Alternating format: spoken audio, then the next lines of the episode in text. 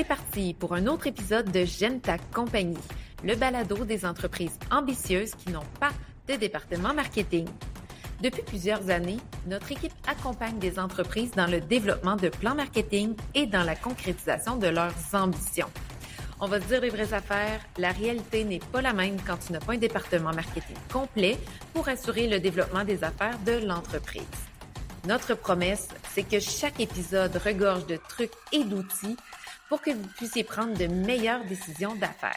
Ici, on s'élève ensemble pour bâtir des entreprises qui nous ressemblent et qui créent de la valeur pour nos communautés. Pour attirer et fidéliser les bonnes clientèles et les plus grands talents, tout est marketing. Et comme nous connaissons la valeur de votre temps, place à l'épisode. Pour le neuvième épisode de J'aime ta compagnie. Toujours votre animatrice Marie-Michel Bélanger, stratège marketing. Et aujourd'hui, on va parler de d'agence, de consultants, de comment on fait pour bien s'entourer en marketing quand on n'a pas nécessairement de département pour le faire. Pourquoi c'est important de parler de ça? Bien, quand on n'a pas de département marketing, on doit tout de même avancer. On doit s'entourer, on doit aller chercher de l'expertise. Si on reste tout seul avec notre développement marketing, ben ce qui va arriver, oui, on est les experts de ce qu'on fait, mais à un moment donné ou à un autre, on va atteindre notre limite, notre limite d'idées, de créativité, de compétences, de regard critique sur ce qu'on fait, sur les résultats. Alors, c'est là où on, vient qu'à se dire, OK, là, je dois me faire challenger, là, je dois aller chercher de l'aide. Aujourd'hui, en marketing, il y a énormément de disciplines différentes, d'expertise. Je me souviens quand j'ai commencé, on pouvait engager quelqu'un qui faisait tout, tout le marketing, qui était bon en relations publiques, qui était capable de rédiger, qui faisait des communiqués de presse, qui envoyait des courriels. Mais de nos jours, avec la technologie et le fait que ça avance tellement vite, qu'il y a des changements d'algorithmes, il y a des réseaux sociaux, on fait de la vidéo, on donne des conférences, on doit faire du référencement organique. Euh, eh bien, c'est plein de différentes disciplines, plein de différentes spécialités. Donc, on peut pas juste engager une licorne qui va arriver à faire bien toutes ces étapes-là dans notre organisation. Donc, même si on a une personne qui est en charge de certaines choses en marketing, on va pas nécessairement être capable de lui donner toute la responsabilité. Et de mon observation, dans les organisations, parfois les gens en marketing sont soit très forts en stratégie, donc en planification, en vision, et d'autres sont très forts dans le ici et maintenant, dans la concrétisation des actions marketing, dans faire les choses, dans opérationnaliser les bonnes idées. Et donc, si on a quelqu'un en place dans votre entreprise, ça se peut que certains, ça soit ça. Si vous avez quelqu'un qui a un profil comme le nôtre à la firme, donc des profils très visionnaires, très planifs, stratégiques, mais ça se peut que ce soit des gens qui font des super plans, qui réfléchissent, qui mettent ça dans des gestionnaires de projets, mais que ça se fait pas nécessairement. Alors que d'autres, vous allez observer que, ah, j'ai des gens à l'interne qui sont des euh, gens qui concrétisent des actions. Ils sont dans l'action à tous les jours, mais on se rend compte que ces personnes-là n'ont pas de vision d'où elles veulent amener l'organisation. Donc, elles font des choses, elles travaillent fort, mais on n'a pas vraiment idée de où est-ce qu'on s'en va avec ça. Et si vous êtes dans une entreprise de 1, vous allez rapidement vous reconnaître dans l'un ou l'autre des rôles. On a tous et toutes une certaine tendance vers l'un ou vers l'autre. Et puis c'est important d'être euh, intègre par rapport à soi-même puis de se dire OK, moi je suis une un excellent stratège, mais j'ai besoin d'aide pour faire les choses. Et où je suis quelqu'un qui est beaucoup dans l'action, mais j'ai de la misère à clarifier ma vision, où est-ce que je m'en vais, c'est quoi mon plan de match. Je m'éparpille partout, puis je me rends compte que ça génère pas les résultats escomptés et donc j'ai besoin d'aide en stratégie. Alors c'est pour ça que c'est important d'adresser la question comment on se retrouve dans les agences, les consultants, les spécialistes, comment on fait pour faire des bons choix pour s'entourer? Parce qu'on pourra pas avancer là où on veut sans s'entourer en marketing de nos jours. On va aller dans le détail de certaines choses aujourd'hui. Je veux juste vous dire que sur le site de la firme, vous googlez la firme.marketing simplement, vous allez aller dans la section euh, balado et vous allez retrouver le billet pour ce balado en question. Le biais est une référence à chaque fois où vous allez avoir besoin de dire, OK, là, je me questionne qui je vais engager, de qui je vais m'entourer. Le biais, il est hyper complet, les pour et les contre de faire affaire avec un tel, une telle. Donc, je vais dire beaucoup de choses aujourd'hui, mais sachez que cet outil de référence-là, que vous pouvez retourner consulter après l'écoute pour vous aider à faire le meilleur choix possible. OK? Ceci étant dit, c'est quoi les spécialistes, les, agences? Comment on s'y retrouve? Ben, il y en a plusieurs. Il y a plusieurs noms, catégories. On, on, a travaillé à les mettre dans des cases, nous, pour se faire une petite idée plus claire. Mais juste avant, je trouvais important de nommer que la stratégie et l'exécution, ce sont deux choses carrément différentes. Et il y a des gens pour vous aider dans la stratégie, le plan de match, le plan d'action, le plan de communication marketing, le où est-ce que vous vous en allez, le comment vous allez mesurer vos actions marketing et l'exécution, le faire, concrétiser les actions, de dire oui, j'ai un plan d'action clair, mais je vais aller m'entourer pour mettre ces actions-là en place. Si ce n'est pas fait, je vous invite grandement à écouter l'épisode 2 où on parle de stratégie et d'exécution, de comment on fait pour ne pas mêler les deux puis s'assurer d'investir dans les deux. Si c'est pas fait, vous pouvez commencer par cet épisode-là. Mais si vous vous dites, OK, là, je suis rendu au moment où je dois m'entourer pour avancer, ben là, on va se parler aujourd'hui. Et aussi, ce qui est souvent confondu, c'est marketing et publicité.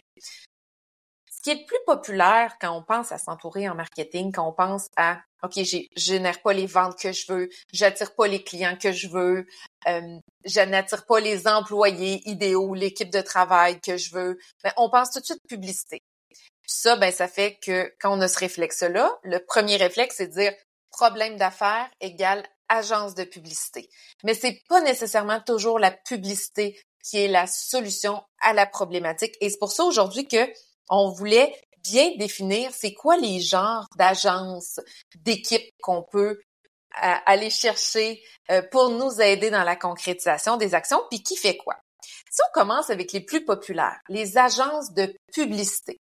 Les agences de publicité, ce sont des équipes de spécialistes pour créer et souvent diffuser les publicités. Donc, on peut penser à écrire un message. Ils ont des concepteurs rédacteurs. Ils ont des graphistes à l'interne pour créer une affiche, euh, pour créer une publicité qui va aller dans un magazine, pour créer des designs de réseaux sociaux. Euh, ils peuvent avoir des équipes pour aller enregistrer des spots radio avec vous autres. Ils peuvent avoir des équipes pour acheter du média, pour recommander du média, pour dire, OK, client ABC veut diffuser le message ABC de tel mois à tel mois à telle clientèle, alors nous, on va nous assurer de faire le bon choix média et de fabriquer, de réaliser des créatifs qui vont résonner auprès des clientèles cibles de sorte à ce que notre message soit retenu. Donc, quand on pense agence de publicité, c'est vraiment quand on est clair sur, OK, dans mon plan d'action, je dois avoir une publicité euh, de telle date à telle date pour communiquer mon message et je veux m'entourer des meilleurs. Alors, c'est à ce moment-là que les agences de publicité, euh, c'est des gens extraordinaires à aller chercher et souvent, euh, ça peut s'avérer onéreux parce que ce sont des équipes d'experts, des grosses équipes, et puis ça vient avec un coût. Donc, il faut être rendu là. Quand on se dit on, engage une agence de publicité, c'est quand tout le reste est fait chez nous. Notre site web est à jour, on est actif sur les réseaux sociaux, on initie, on enrichit déjà des relations avec nos clients idéaux et on est rendu à de la pub pour diffuser à plus grande échelle un message qui fonctionne déjà en organique eh bien, c'est là où l'équipe de publicité peut être extraordinaire pour vous assurer d'avoir plus d'impact avec un message que vous avez déjà validé. Agence web. Donc, quand on parle d'agence web, souvent, ce sont des équipes spécialisées sur Internet.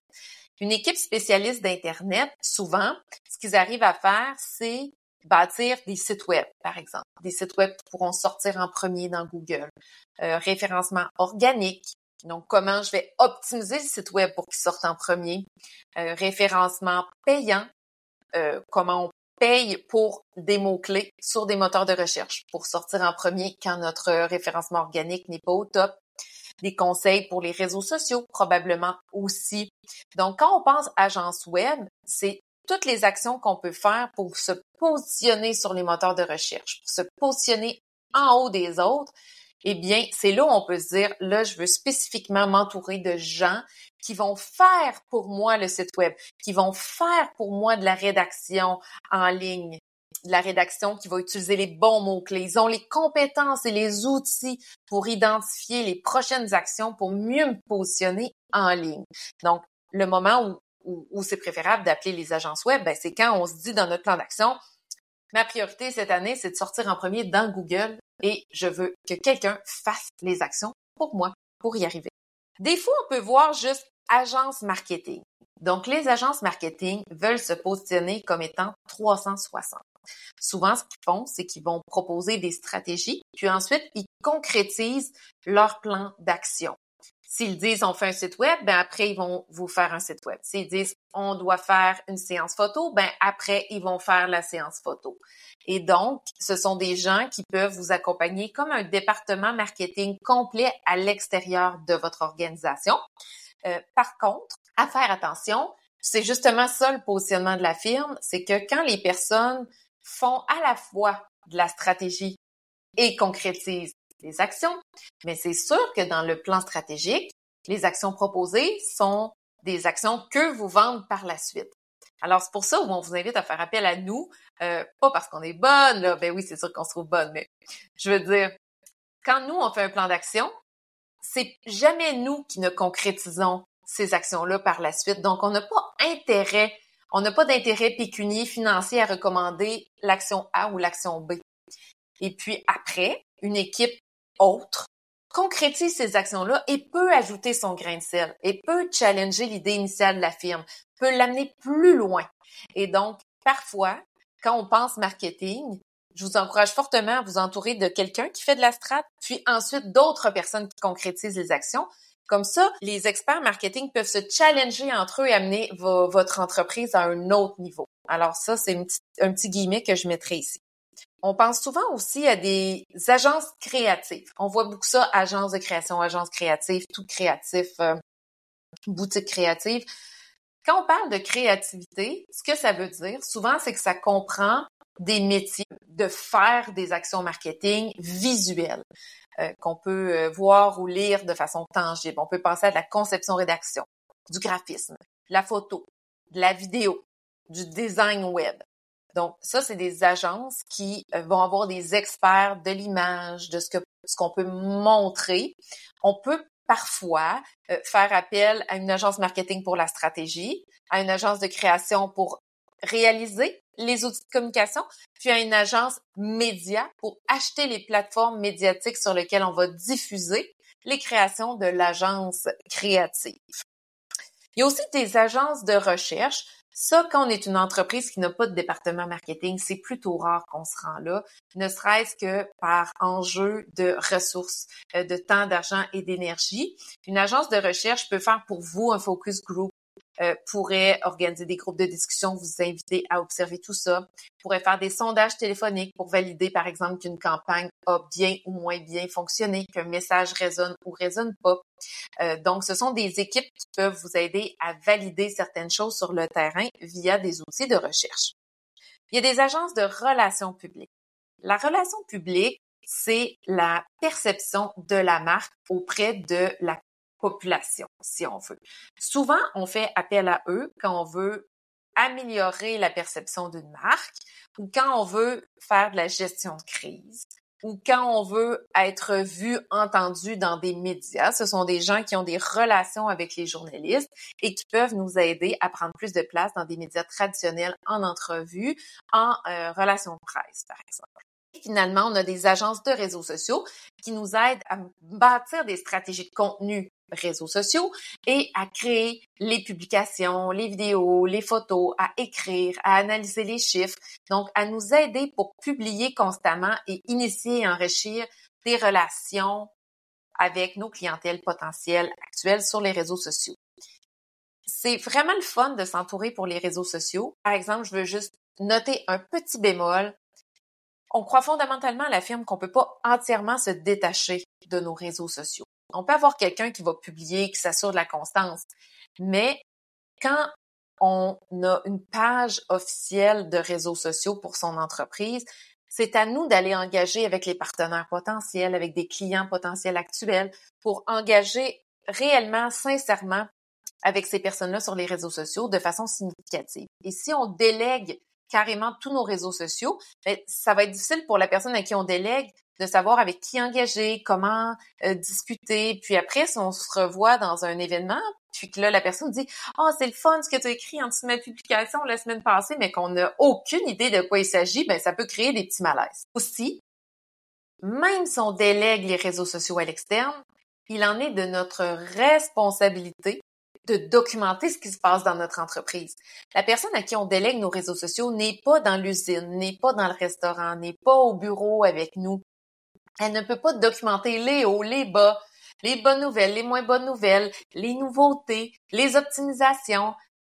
Donc, ça va toujours être votre responsabilité à vous de documenter ce qui se passe, puis d'envoyer des photos et des vidéos de votre équipe de ce qui se passe dans votre entreprise à la personne qui gère les réseaux sociaux pour la nourrir en contenu, en contenu qu'on a le goût de voir, plutôt que de faire juste des contenus très euh, avec une certaine distance avec la réalité dans l'entreprise.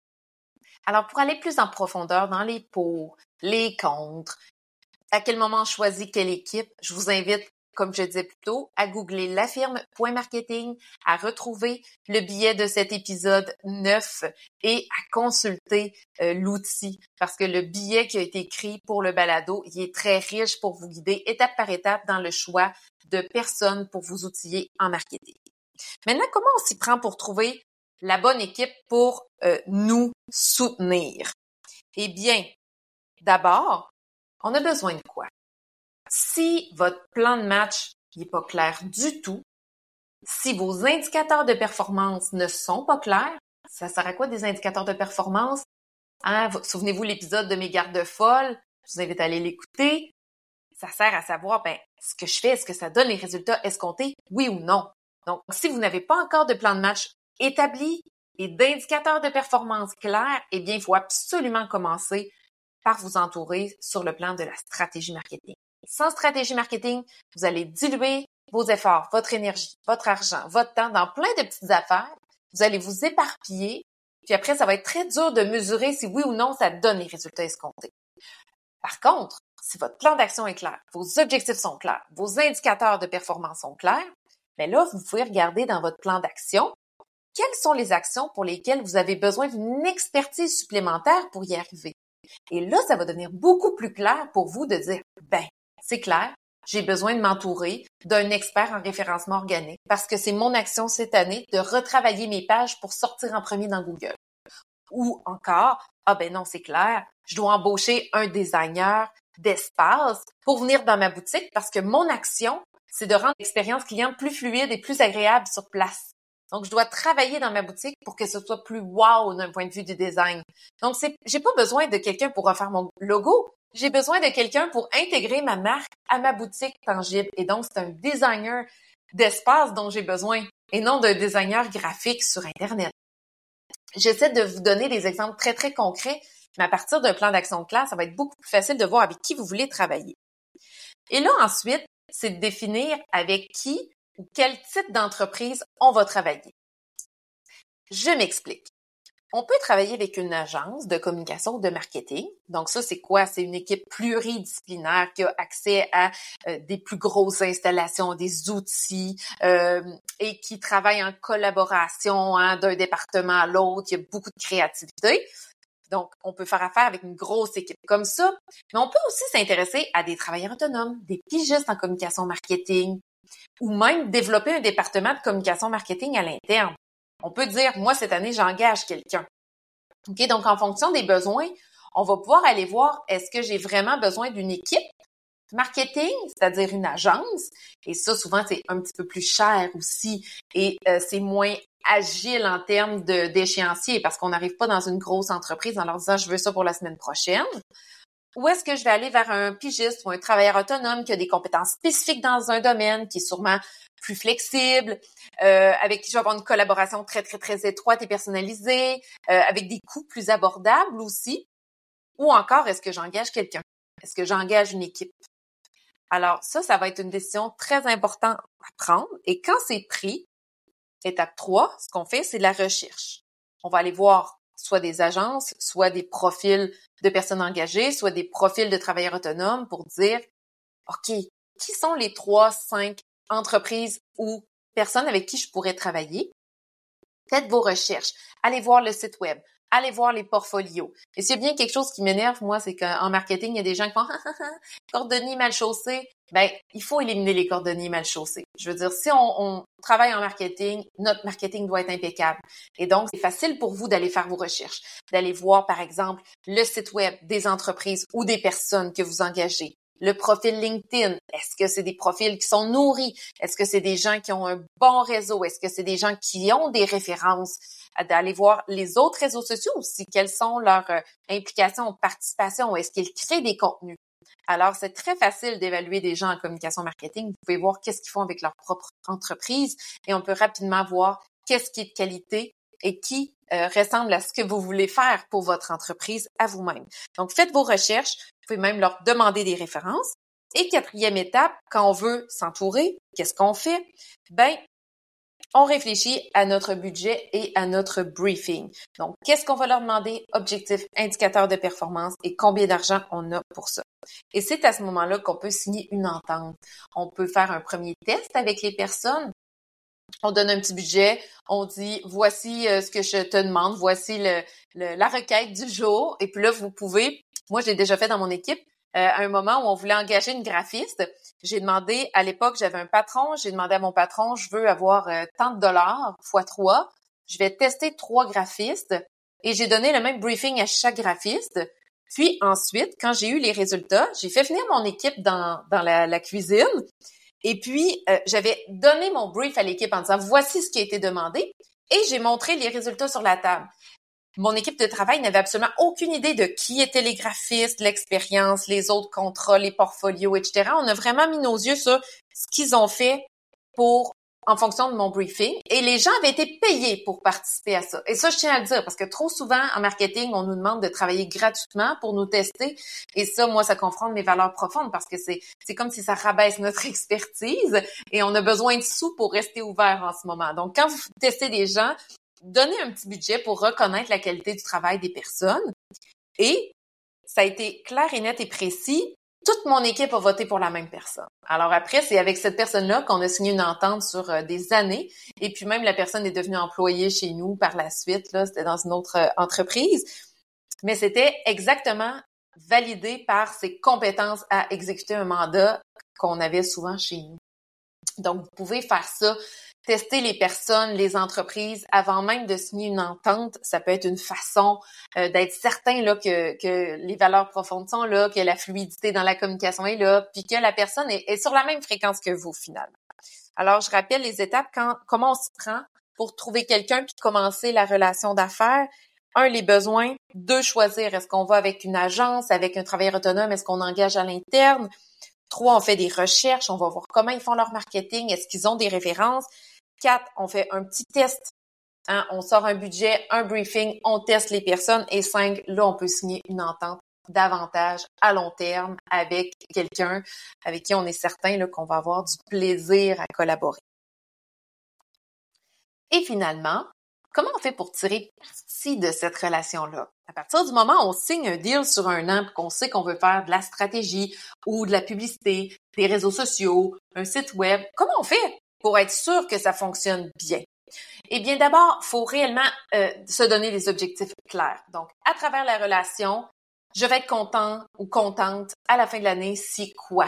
Donc, nous, c'est notre question clé qu'on pose toujours à nos clients pour être certain qu'on comprend bien le besoin et l'intention du départ. Et vous, c'est la question que vous pouvez vous poser et briefer vos nouveaux collègues en leur disant, je vais être content à la fin de l'année si quoi? Établir un budget. Le marketing, c'est comme une maison. Il y a des maisons à 50 000, il y a des maisons à 50 millions. C'est important de dire, je veux atteindre cet objectif-là et j'ai tel montant d'argent pour y arriver. Parce qu'après, les experts peuvent vous dire, OK, en fonction de ton échéancier, de ton budget, voici les meilleures actions qu'on pourrait mettre en place. Et puis, c'est sûr qu'il y a certaines actions qui peuvent fonctionner plus fort, plus vite que d'autres quand on a plus d'argent, c'est certain. Mais en fonction du budget, ils ont les compétences pour vous enligner vers ce qu'il y a ce aura de meilleures performances pour vous. Ensuite, on donne un brief clair et précis. Faut, au fond, là, le brief sert à d'abord vraiment embarquer l'autre personne ou l'autre équipe dans votre organisation. Ils doivent rapidement comprendre votre histoire, vos valeurs, votre positionnement, votre unicité par rapport à la concurrence, des enjeux que vous avez vécus, des apprentissages que vous avez faits, hein, des bons coups marketing ou des moins bons coups marketing, quels sont vos services, vos produits proposés, qui sont vos clientèles idéales? Donc ça, là, ça doit être dans votre premier brief pour que dès la première minute de travail, il soit exactement à la même place que vous.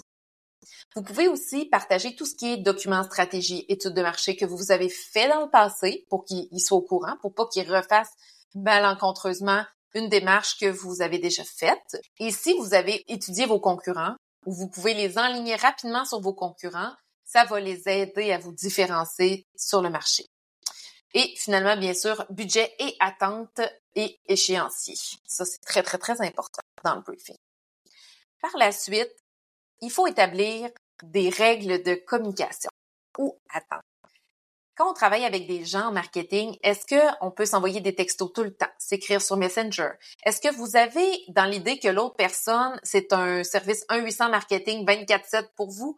Est-ce que c'est clair? Et ça, c'est important de bien vous organiser du départ pour structurer les communications, pour communiquer souvent, clairement, mais sans alourdir le travail de part et d'autre. Si l'autre personne, par exemple, vous envoie un messenger à toutes les fois qu'il y a une publication de réseaux sociaux à approuver, mais ben, vous allez vous sentir rapidement dépassé, écrasé sous le flot de travail. Vous allez rapidement vous sentir surchargé de travail, dépassé dans la relation. Vous n'aurez pas de plaisir.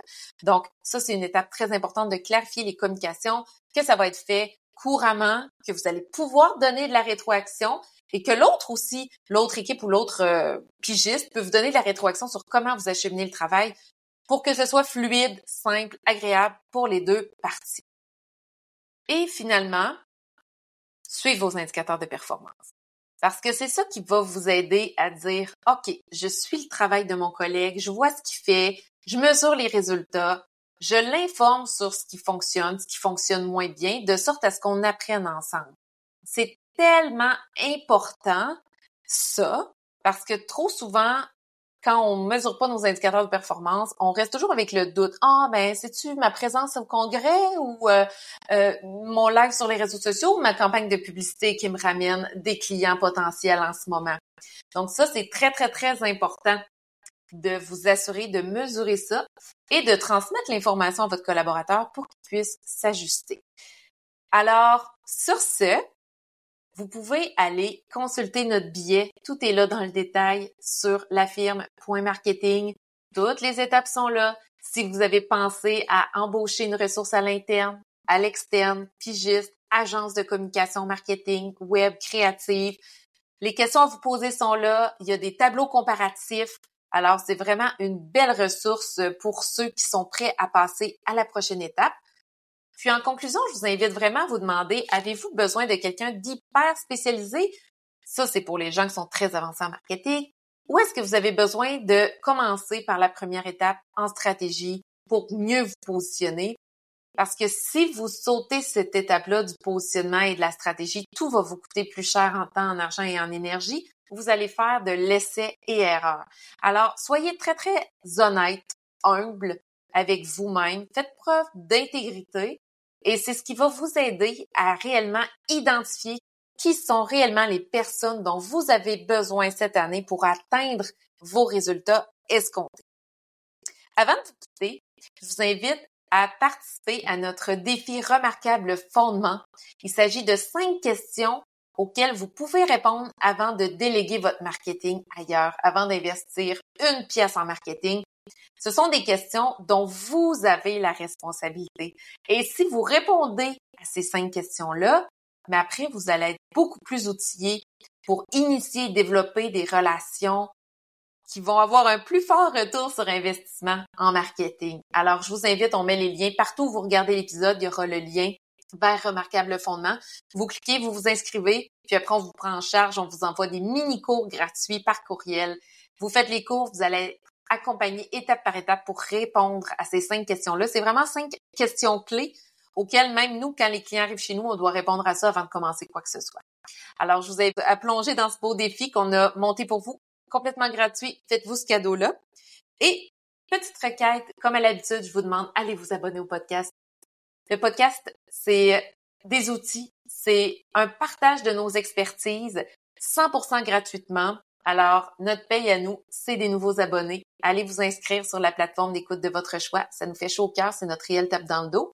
Et sur ce, je vous dis à très bientôt à la semaine prochaine pour un autre épisode en bonne compagnie. Bye bye.